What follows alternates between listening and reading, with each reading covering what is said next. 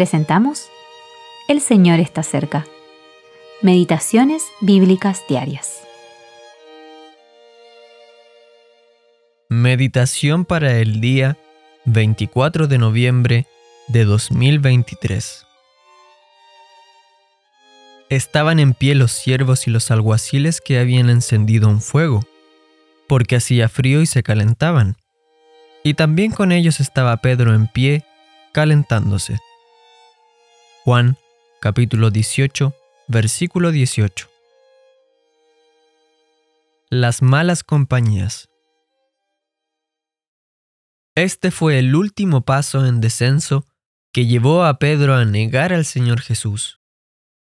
En primer lugar, había afirmado audazmente que nunca negaría a su Señor, aun cuando el Señor Jesús le había dicho que lo haría.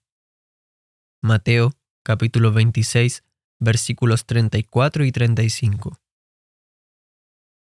Esta actitud presuntuosa mostraba que este discípulo seguía un camino peligroso.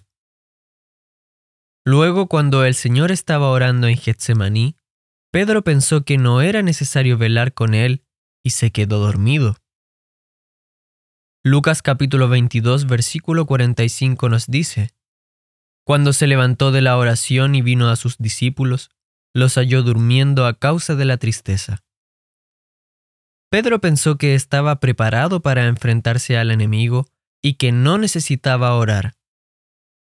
Cuando los soldados vinieron a arrestar al Señor Jesús, Pedro usó ferozmente su espada y le cortó la oreja derecha a un siervo del sumo sacerdote.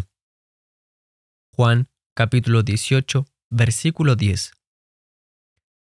En esto mostró un celo carnal, sin nada de coraje espiritual. Véase primera a los Corintios capítulo 3 versículo 1. Y al igual que el resto de los discípulos, Pedro abandonó ese momento al Señor y huyó.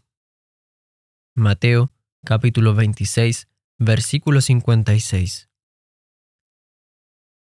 Sin embargo, Pedro tenía curiosidad por saber qué iba a pasar, así que, con la ayuda de Juan, entró en el patio del sumo sacerdote.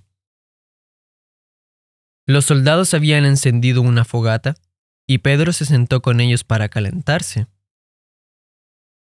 No solo tenía frío en su cuerpo, sino que su corazón también se había enfriado en relación a su Señor.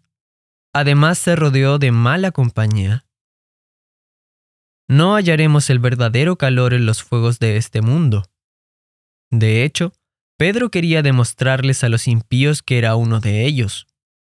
Tal hipocresía tenía que quedar expuesta, y el Señor permitió que ellos hablaran con él para este propósito. Después de que Pedro lo negó por tercera vez, la mirada del Señor se cruzó con la suya, y Pedro salió afuera y lloró amargamente. A través de esta triste experiencia, Pedro aprendió que no debía confiar en sí mismo, sino que debía confiar en el Señor. L. M. Grant